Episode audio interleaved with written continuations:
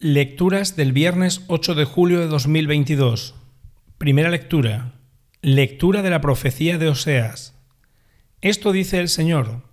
Israel, conviértete al Señor Dios tuyo, porque tropezaste por tu pecado. Preparad vuestro discurso, volved al Señor y decidle, perdona del todo la iniquidad, recibe benévolo el sacrificio de nuestros labios. No nos salvará a Siria, no montaremos a caballo, no volveremos a llamar Dios a la obra de nuestras manos. En ti encuentra piedad el huérfano. Yo curaré sus extravíos, los amaré sin que lo merezcan, mi cólera se apartará de ellos. Seré rocío para Israel, florecerá como azucena, arraigará como un álamo. Brotarán sus vástagos, como de olivo será su esplendor, su aroma como del Líbano. Volverán a descansar a su sombra, cultivarán el trigo, florecerán como la viña, será su fama como la del vino del Líbano. Efraín, ¿qué me importan los ídolos? Yo le respondo y lo miro, yo soy ciprés frondoso, de mí proceden tus frutos. ¿Quién será el sabio que lo comprenda, el prudente que lo entienda? Rectos son los caminos del Señor, los justos andan por ellos, los pecadores tropiezan en ellos. Palabra de Dios.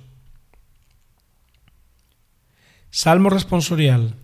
Mi boca proclamará tu alabanza, Señor. Misericordia, Dios mío, por tu bondad, por tu inmensa compasión, borra mi culpa, lava del todo mi delito, limpia mi pecado. Te gusta un corazón sincero, y en mi interior me inculcas sabiduría. Rocíame con el hisopo, quedaré limpio. Lávame, quedaré más blanco que la nieve.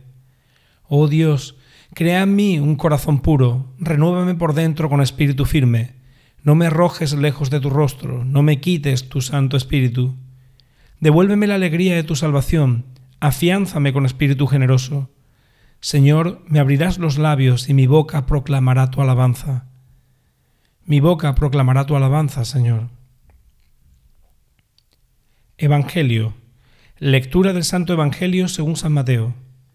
En aquel tiempo dijo Jesús a sus apóstoles, Mirad que os mando como ovejas entre lobos, por eso, sed sagaces como serpientes y sencillos como palomas, pero no os fiéis de la gente, porque os entregarán a los tribunales, os azotarán en las sinagogas y os harán comparecer entre gobernadores y reyes por mi causa.